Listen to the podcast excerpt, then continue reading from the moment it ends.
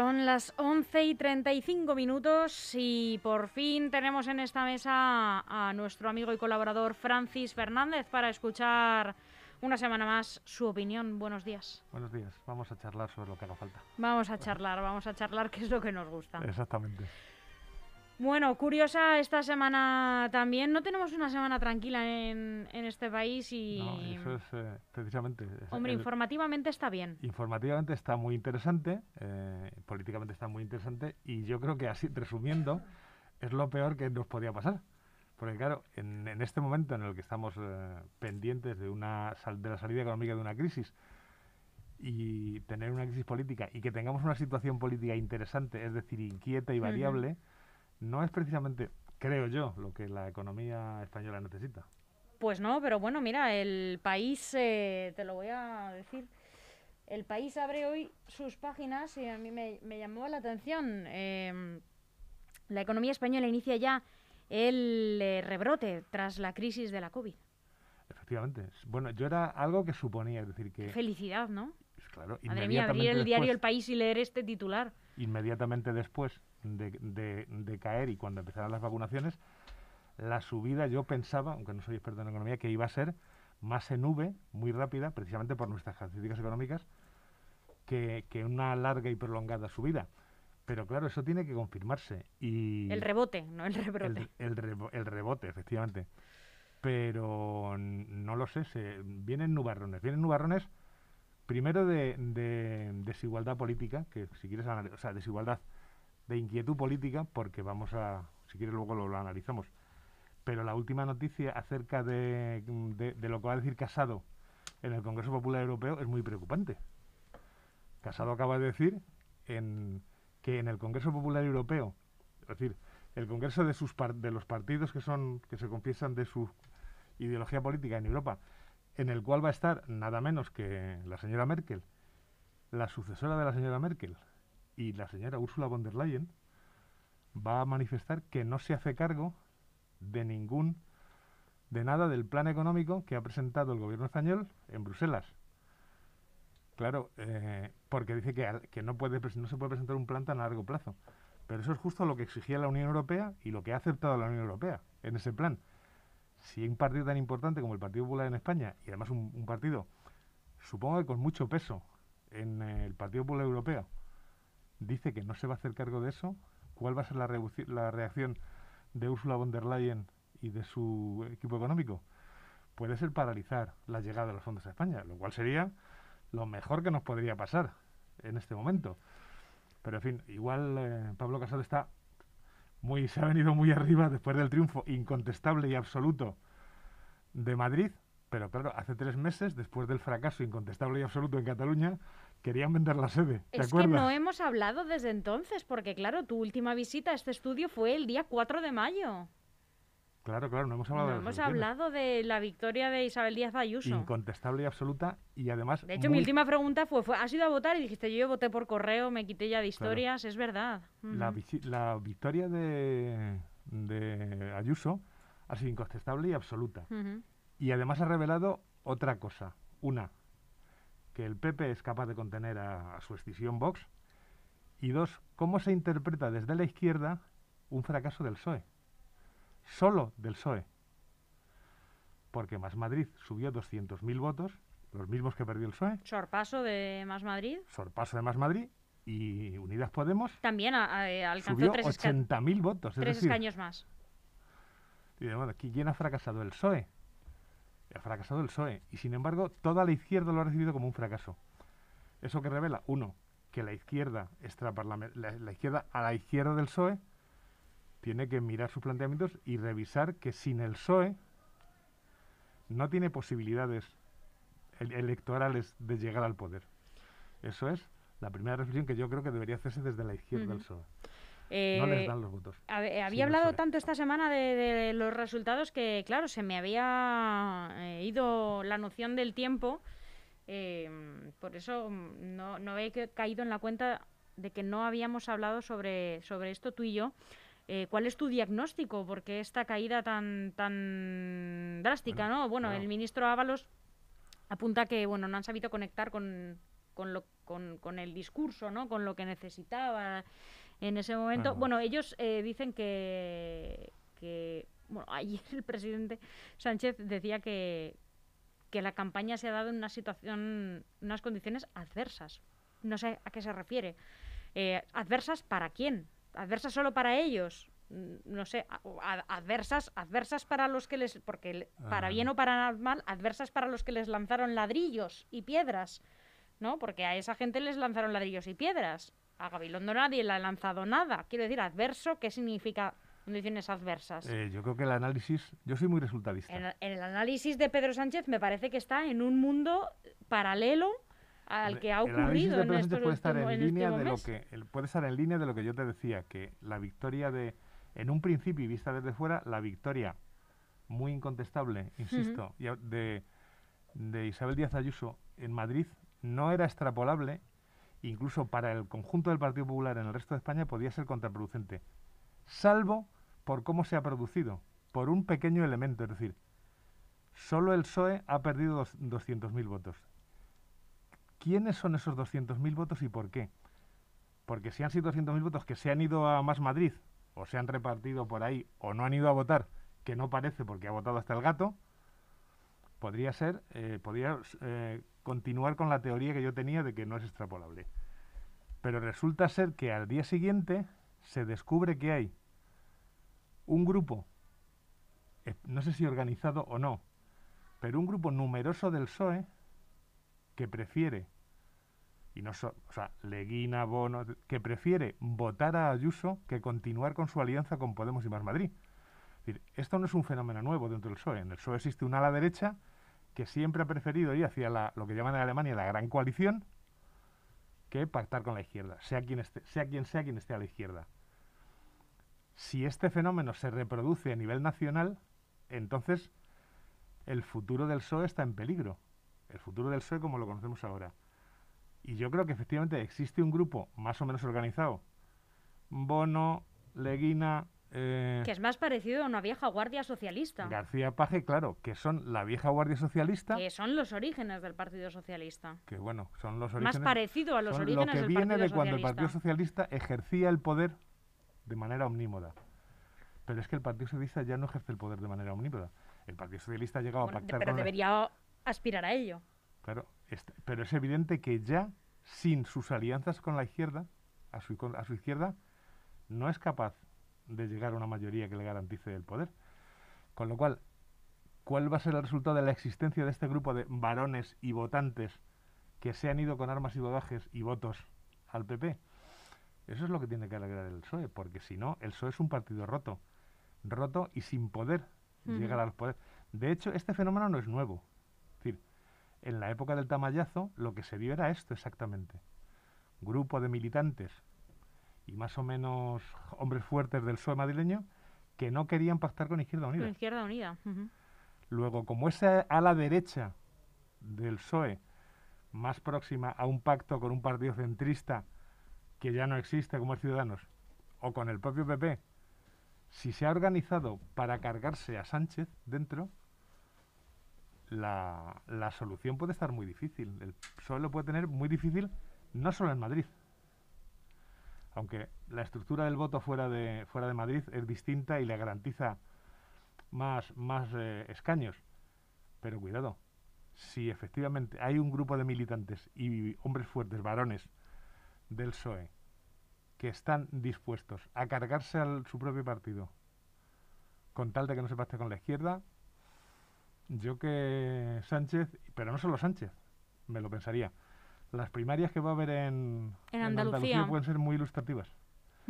Porque efectivamente todos yo conocía muy cercanamente a mucha gente del PSOE muy, muy enfadada con el pacto con, Iglesias.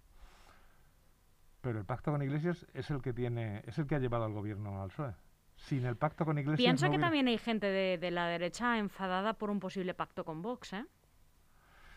Pienso que también la hay. Pero de momento. Pero lo que pasa es que el pacto que hay real de gobierno ahora mismo está en la izquierda, no en la derecha. Claro. Bueno, vamos a ver cómo sale esto. Pero precisamente ese, ese venirse arriba de casado a mí me parece en este momento muy perjudicial, no sé si para el PP, pero sí para el país. yo, yo pienso que para él, fundamentalmente. Claro, es decir, pasar en tres meses de querer vender la sede de Génova a este subir a, a- a lomos, de momento a lomos, de, de la señora Ayuso, para ir a Europa. Sobre todo porque no sabes cuándo Ayuso va a hacer, eh, quita, quita que me estás pesando. Tú lo has dicho. Quita es que el, me estás ese es el otro pesando. argumento que vamos a ver. En, en definitiva, nos encontramos con líderes muy débiles, líderes muy débiles en los dos partidos fundamentales, aunque ya no existe bipartidismo, pero los dos partidos fundamentales sin los cuales no se pueden construir mayorías. Eso como país y en estos momentos ahora es muy, muy preocupante, muy interesante, pero como dijo aquel, aquella maldición, te deseo una vida interesante. ¿Estás de acuerdo, Francis, con, con, este, con esta idea de es que es que en Madrid votáis mal? ¿No? Porque ayer también decía, eh, bueno, ahora, mi- ahora mismo no, no me está viniendo a la cabeza, pero bueno, es algo que está eh, repitiendo la izquierda. Eh, es que, claro, Sí, Ayuso ha hecho una campaña basada en, la emo- en las emociones, no en las propuestas. Eh, es que la gente ha votado este año con la emoción y no había programa. Y es que a Gabilondo no le han querido escuchar. Y es que, eh, bueno, los programas electorales están en las páginas web publicados de todos los partidos, bueno, menos de Vox, pero eh, que solo tienen los 100 puntos publicados. El resto no, el resto tú te las encuentres. Pero el resto tienen todos sus programas políticos y yo creo que todos tenemos bastantes claros los... De hecho, hay muchas publicaciones. Nosotros mismos en NG Noticias tenemos un artículo sobre las principales propuestas de cada partido, por si alguien quiere enterarse, bien explicadas, claritas. Eh, entonces, mm, eh, si en un meeting no trata el político de convencerte en vez de hablarte de números, de cifras, de, ¿no? Eh, ¿Qué es lo que está haciendo? Al final es todo el discurso de es que votáis mal. A ver, eh, hay, y hay una cosa que yo creo que es cierta. y hay- 65 escaños votáis mal. Claro. Es decir, hay una cosa que mm, votáis mal. ¿Por qué? Porque desde la izquierda no se quieren convencer de que la gente que depende de un sueldo puede ser de derechas. Pero mire usted, el millón seiscientos mil votantes que han votado a Ayuso, desde el punto de vista, se consideran, al menos en este momento y en estas circunstancias, de derechas. Eso es eh, así de claro. Y entonces ahí entran dos viejos mantras de la izquierda con los que yo nunca he estado muy de acuerdo. Uno, eh, votáis mal, la gente no sabe lo que vota. Bueno, la gente puede que no sepa qué programas vota. Yo estoy convencido de que la inmensa mayoría de la gente no sabe qué programa llevaba Ayuso. Yo ahora mismo me, me acuerdo solo de uno. Pero, pero tampoco sabe el del Partido Socialista y tampoco sabe el de Madrid. Ninguno. No, en- cuando se va más hacia la izquierda, sí, ahí suele haber más, más conciencia, lo cual no quiere decir que se lo conozcan. Ese es el primer mantra. La gente vota mal porque la gente no sabe lo que es. Dice, no, mira, los votos pertenecen a la gente y la gente vota lo que le parece. Que a ti te parezca una cosa u otra, a lo cual todos tenemos derecho. Es decir, yo tengo derecho a pensar de quien vota viviendo de un sueldo, siendo a- en Fuenlabrada, vota al PP. Yo tengo derecho a pensar lo que quiera. Expresarlo tendría que expresarlo siempre con respeto. Pero yo tengo derecho a pensar lo que quiera. Las dos cosas, pero las dos cosas son así. Es decir, la gente tiene derecho a votar lo que quiera y la, y la gente tiene derecho a pensar lo que quiera. Y eso es así. No vale ninguna otra excusa de eh, inmovilizar o considerar tuyo de tu propia hacienda el voto de nadie. Eso por un lado. El otro, el otro mantra de la izquierda que es histórico es el por mi culpa, por mi culpa, por mi grandísima culpa. ¿Qué no hemos hecho bien? No hemos sabido llegar. Dice, no, no, mira. La gente te ha escuchado o no te ha querido ni escuchar. Pero tu discurso no está, no, no era lo que se necesitaba ahora, discurso- o lo que no han necesitado ese millón y pico de personas. Lo que, lo que no, no creía necesitar ese millón y pico de personas. Punto, pelota. Tú tienes que elaborar tus programas. Claro, ahí hay una división siempre. Uno tiene que elaborar un programa que refleje lo que coherentemente piensa como partido político o tiene que elaborar el programa más rentable electoralmente. Bueno, eso es lo que tienes que decidir. y que se depuren eh, responsabilidades a nivel autonómico, por ejemplo, quitándose de en medio a José Manuel Franco, que no ha tenido ningún tipo de participación en esta campaña. Eh, José Eh, Manuel Franco ha tenido, desde mi punto de vista, un gravísimo problema y una gravísima inacción. Efectivamente. Era el delegado Em, del gobierno y no ha hecho nada contra, por ejemplo, los chavales que hacían botellones salvajemente y sabiendo que las policías locales, y aquí no es Ujú. policía autonómica, Ujú, no daban abasto. José Manuel Franco no ha hecho nada.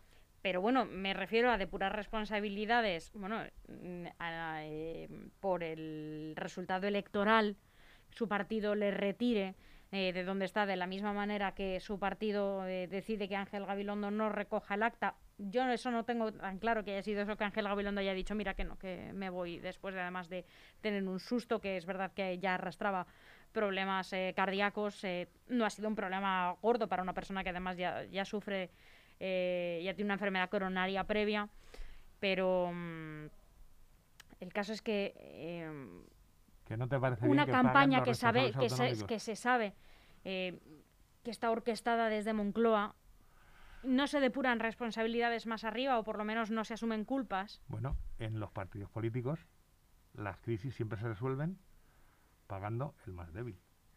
Y el, el- en este caso el este más débil era la, la formación, la, la organización autonómica del PSOE, que por otra parte no sé si se merecía que le cesaran, pero que se merecía continuar tampoco.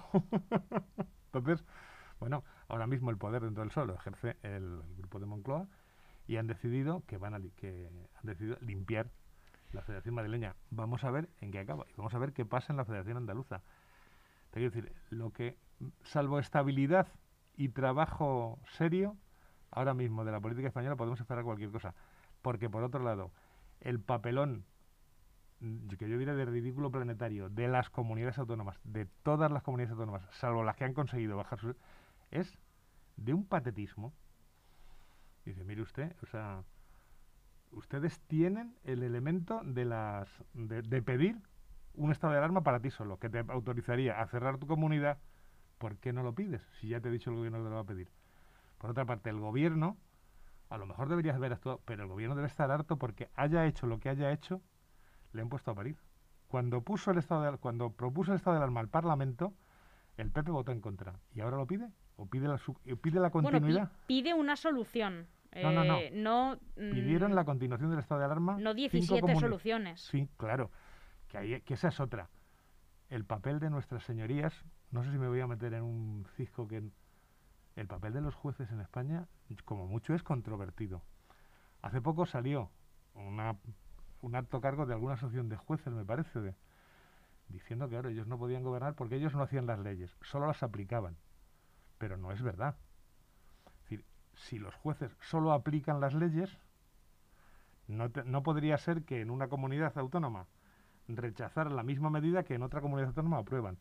Los jueces en España interpretan las leyes y en esas interpretaciones van, caben unas diferencias tan grandes como del sí al no. Bueno, yo creo que ahí hay problemas de interpretación de lo que se, de lo cual es el poder judicial y de que el poder judicial mm, se, se quita de en medio la responsabilidad social. No, no, no, yo no tengo nada que ver con que la gente haga o deje de hacer cosas que perjudican a la salud pública. Bueno, no sé, no, no, no me, no me atrevo a calificar esa actitud de los jueces españoles. Yo creo que está en una situación muy complicada. Yo eh, dejaré que pasen los días para valorar, no sé, eh, mm, un poco porque eh, ayer entendí que el gobierno decía que las comunidades no tienen, en efecto, potestad para imponer un toque de queda. Y ayer la delegada del gobierno en Madrid le pedía a la señora Ayuso que diera un paso al frente, que fuera valiente y que decretase de alguna manera un toque de queda en Madrid. Entonces ya te Pues, explota de todas no, las no, formas que- posibles la cabeza. ¿no? El toque de queda, el toque de queda sí lo pueden, ese, ese concreto sí lo pueden decretar. Y si no, pide un estado de alarma. Pero claro, Ayuso, después de cuál ha sido su campaña política de libertad para que el comercio fluya, libertad para beber, libertad para tomar cañas, no puede salir ahora con un toque de queda. Tendría que salir pidiendo potestad legislativa, es decir, pidiendo un estado de alarma solo para Madrid. Eso, espera, eh, la señora iba a decir Esperanza Ayuso, ¿por qué será? Eso Isabel Ayuso no lo va a hacer. No lo va a hacer porque contradice todos sus planteamientos. No, Ya no, yo estoy segura de que no lo va a hacer. Ayer Enrique. López afirma también que no estaba en sus planteamientos pedir un estado de alarma. Pero creo sinceramente que el Estado sí va a tener que, el gobierno sí va a tener que tomar alguna medida eh, porque veo algunas comunidades todavía más perdidas de lo que está Madrid. Fíjate que yo no lo creo. No lo creo porque ahora eh, este, este es un pulso político muy gordo. Y además está aderezado por otra cosa que no se genera más que incertidumbre. Lo que está pasando en Cataluña. En Cataluña, 90 días después de las elecciones, no han sido capaces de ponerse de acuerdo Van, de cabeza, ¿eh? A otras elecciones. Claro, van de cabeza a otras elecciones. Pero ¿cuál va a ser el eje de esas nuevas elecciones? ¿El eje ideológico de izquierda a derecha o el eje independentista no independentista? ¿Qué va a hacer Esquerra Republicana? ¿Va a ponerse del lado de Puigdemont y sus muchachos que no quieren, que, que han dicho expresamente que quieren que fracase la mesa de diálogo con el gobierno central? Si fracasa la mesa de diálogo con el gobierno central, lo que se va a encontrar Cataluña es con un gobierno muy debilitado que puede perder el poder en cualquier momento y si el, el gobierno actual pierde el poder, el nuevo gobierno que salga, si sale, no sé con qué apoyo, pero desde luego no van a encontrar ningún gobierno más receptivo a la posibilidad de dialogar. Si Puigdemont lo que quiere es acabar con esa mesa de diálogo, la situación en Cataluña puede ser de un vacío escandaloso. Es decir, todo, mires donde mires, no hay ningún horizonte de estabilidad. Bueno, solo en Galicia. Parece que hay un, un horizonte de estabilidad y de cordura. Sí, la verdad que es- llevan siguiendo una misma línea todo el tiempo y parece que no les va mal. Sí, además, sobre todo, no han sacado los pies del plato No. nunca. de No, en ningún plato. momento. Eh, Francis, no hemos comentado, nos queda poquito tiempo, eh, que han incluido, eh, con este jaleo que se trae el PSOE de Madrid, han incluido en la gestora de, del PSM, eh, bueno, su directora, su gestora principal es Isaura Leal, pero como vocal, ahí en el Mejunje está nuestro alcalde, Santiago Llorente. Era, era, era esperable. Es decir, Ah, ¿cómo- sí. ¿Cómo no va a estar? Es uno de los, es uno de los eh, alcaldes con mayor respaldo. Por las razones que sean, que nosotros podemos opinar lo que queramos, pero un alcalde socialista que tenga el respaldo de decir 10 concejales es, es para oírle. Lo que yo no sé es en dónde se encuadra eh, Santiago, en este, Santiago Llorente en este, en este momento. ¿Dónde está? ¿En ese, ¿En ese ala que apoya incondicionalmente a Sánchez o en un ala más crítica que puede apoyar más otras cosas? No lo sé, lo veremos. De momento, contra todo pronóstico, nos acordamos que hace dos años, solo dos años, es que hace dos años y parece una eternidad, hemos envejecido todos, sobre todo yo. Muchísimo. Yo también me, yo también me siento muy lejos de, de- Bueno, de mi ver, yo de hace dos años. vamos a ver qué, resu- qué resuelve esa gestora, cuál es el papel que tiene. y- Van y a cuál- convocar, por lo visto, un portavoz eh, provincial en unas eh, semanas hasta que lleguen las primarias. No lo sé. El plazo parece que ser dos años. Vamos a ver si llegamos antes de que haya otro otro Guirgay. Porque el desarrollo, a la vista de los. A ver que no haya elecciones en Andalucía, que remueva eso, que haga un, otro terremoto. ¿Y por qué solo en Andalucía? ¿Tú crees que va a haber generales antes? Yo ya no, deja- no lo descarto, pero puedes verlas también en Murcia. Y en general en cualquier sitio donde ahora Madre mismo. mía, Murcia, ¿eh? ¿Dónde nos ha llevado? El, yo es que no creo Hoy, que hace, hoy se cumplen 10 años del terremoto de Murcia. El Por cierto, Lorca, el real, el de verdad, el que fue una catástrofe para, para sobre todo para, la Lorca, ciudad de que Lorca. está sin reconstruir todavía. Yo no sé si. No sé si. Es decir, ahora mismo el PP tiene una, una excelente ocasión de acabar con Ciudadanos de por vida. Y no sé si la va a desaprovechar o no. Pero todo, en los, todos los sitios donde tiene que tener, tiene un ligero apoyo, tiene que apoyarse en Ciudadanos, son gobiernos que están en peligro ahora mismo.